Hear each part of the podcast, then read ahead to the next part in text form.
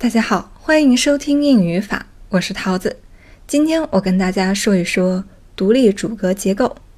独立主格结构呢，分为两部分，前部分呢是名词或者是代词，后一部分呢是非谓语动词或者是形容词、副词之类的一些内容。前后两个部分之间是有主谓关系的。说到它的成分呢？独立主格结构，它不是一个单独的句子，它在句中呢，通常充当状语的成分，表示原因、方式等等。例如，给我们足够的时间，我们能把工作做得更好。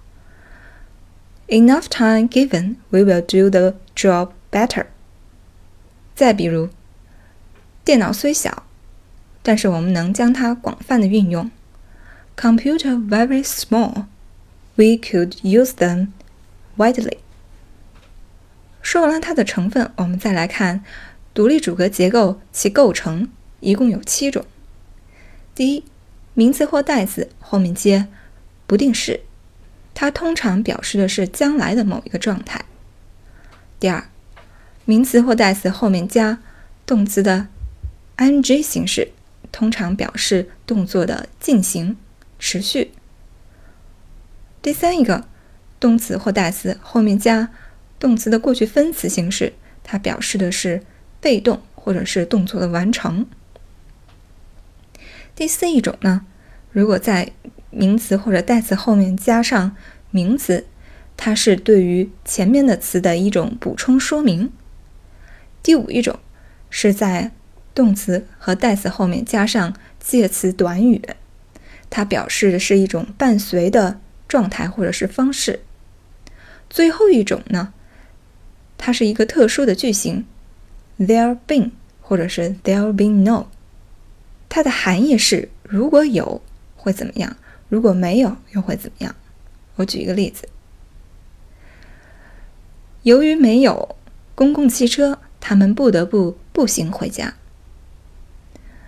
There'll be no bus.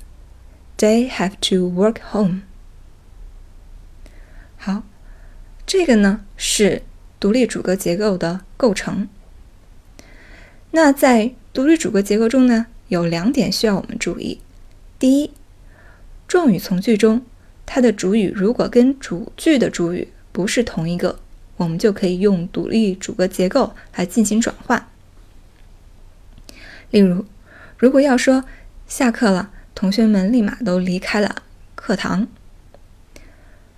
这句话如果用状语从句来说，可以是：After class was over, the students soon leave the classroom。那如果是独立主格结构呢？Class over, the student soon leave the classroom。第二一点呢是用 with 或者是 without。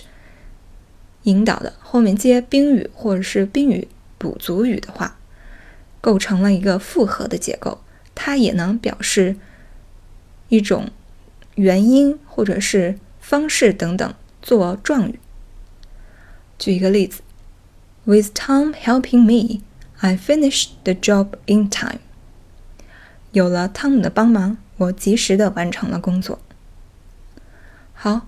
以上就是今天所有关于独立主格结构的内容。感谢大家的收听，我是桃子，咱们下期再见。